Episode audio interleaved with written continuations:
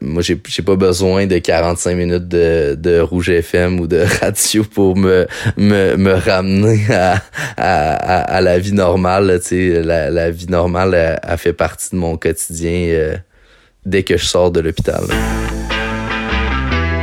Destination Pratique Région, un balado sur la pratique de la médecine en région. Une présentation de Saros, soit le soutien aux régions pour le recrutement d'omnipraticiens et de spécialistes. Aujourd'hui, les multiples opportunités d'avancement rapide. Bon, ça c'est le prétexte. En bonus, de son Abitibi-Témiscamingue natale, le docteur Frédéric Veillette, médecin de famille omnipraticien chefferie du département d'obstétrique, révèle ses talents dont la soudure.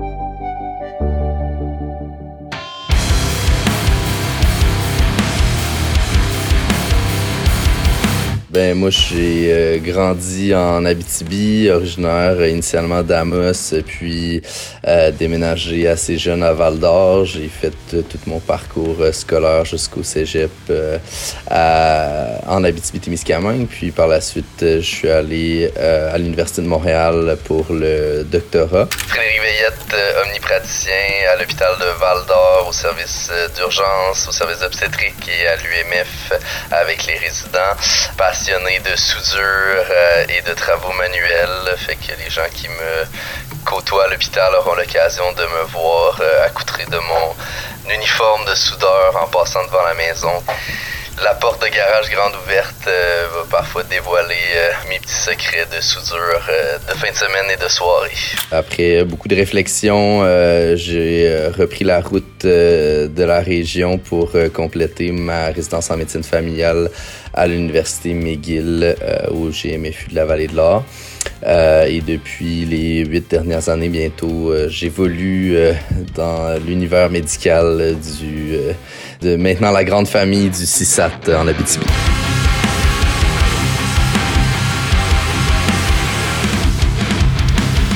Euh, en médecine, euh, des opportunités, c'est pas ce qui manque. Là. Je pense que peu importe où on va, euh, il y, aura toujours plus de travail que de que de médecins pour le, faire. Mais dans un milieu comme le nôtre où où on, vit un peu constamment avec la pénurie d'effectifs, mais aussi avec euh, des services qui sont assez jeunes, assez récents, puis qui sont pas nécessairement euh, ancrés dans des, euh, des, une structure très rigide. Mais je pense que y a énormément d'opportunités chez nous pour un médecin qui, qui veut qui veut développer, qui veut avoir un, soit un style de pratique ou cibler une clientèle plus particulière dans sa pratique. On peut donner l'exemple de euh, la nouvelle clinique de, troubles d'usage des opiacés. Euh, un de nos résidents qui est passé à l'UMF qui avait un intérêt particulier vers euh, cette clientèle qui, d'ailleurs manquait définitivement d'accès aux soins. Ben lui a, pris tout son son énergie pour pour monter de A à Z de cette clinique là puis aujourd'hui évolue avec d'autres collègues là-dedans mais les opportunités sont sont je pense grandes et et intéressante. Euh, puis bien entendu, ben après ça, il y a aussi tout la, le volet euh, euh, administratif, gestion, pour lequel on peut aussi s'impliquer grandement dans un, un, milieu comme le nôtre.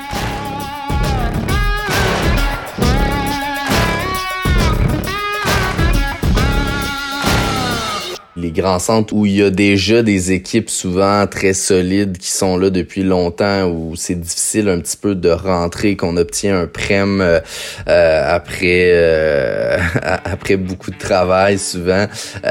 mais c'est souvent aussi des équipes qui ont un, chef qui est là soit depuis longtemps ou qui a une hiérarchie très importante qui fait que c'est difficile d'aller s'imposer comme nouveau pratiquant, nouvel arrivant dans un, service, euh, d'aller euh, tenter de changer les choses, d'aller tenter d'améliorer le, les pratiques, euh, notamment en obstétrique chez nous, ça, ça a été assez facile de, de, de devenir chef puis d'amener un peu plus le côté physiologique de l'accouchement qui était moins enseigné du temps de mes, mes superviseurs plus seniors. Puis on était un, un, jeune groupe qui avait le goût de changer un peu les, les, les, les pratiques avec les infirmières, etc.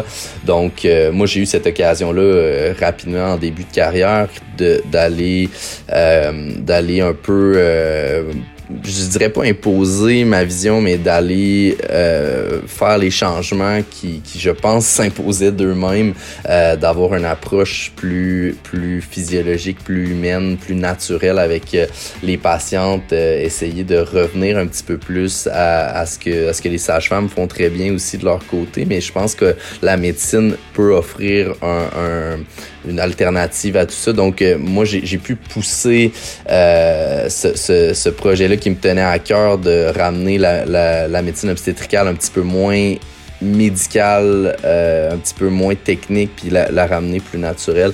Donc, euh, ce qui, je pense, aurait été difficile dans un, dans un hôpital de grand centre où le, le service était déjà très...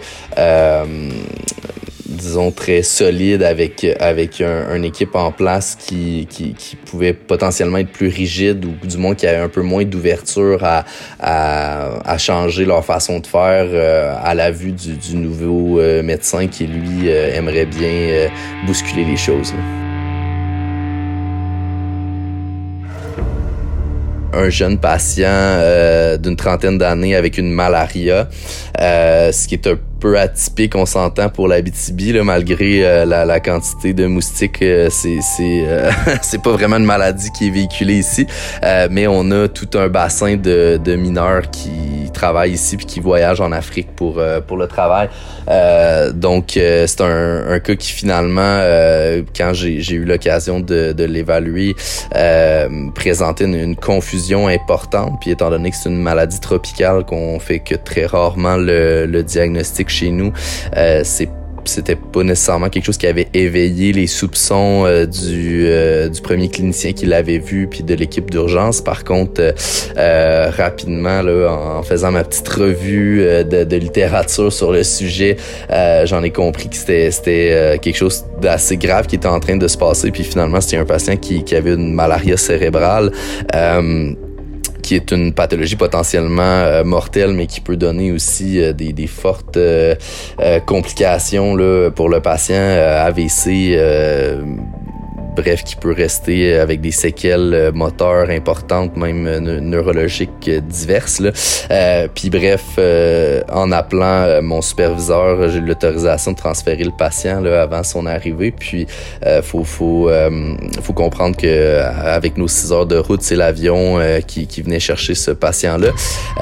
puis dans le fond, l'avion était en, en direction de, de, Montréal déjà, puis pouvait atterrir dans, dans le, les deux heures donc bref, on avait 45 minutes pour euh, ce patient-là qui était en train de se détériorer au niveau neurologique de façon fulminante, puis qui avait une, une forte fièvre avec euh, sudation profuse, c'est que ça, ça nous a... Euh, euh, puis à ce moment-là, je, je, faisais énormément de techniques comme résident, j'adorais ça, donc euh, j'ai eu l'occasion de mettre sa canule artérielle, sa voie centrale, intuber le patient en 45 minutes. C'est comme faire un, un, un sprint de, de assez, assez important euh, pour finalement mettre le patient dans l'ambulance euh, et puis qui, qui partent. Pendant ce temps-là, en fait, au départ, on avait euh, les polices qui étaient allés chercher la, la médication antimalarienne à Amos, qui est étonnamment un des deux centres au Québec qui, qui possède l'artésinate, un médicament antimalarien de deuxième génération.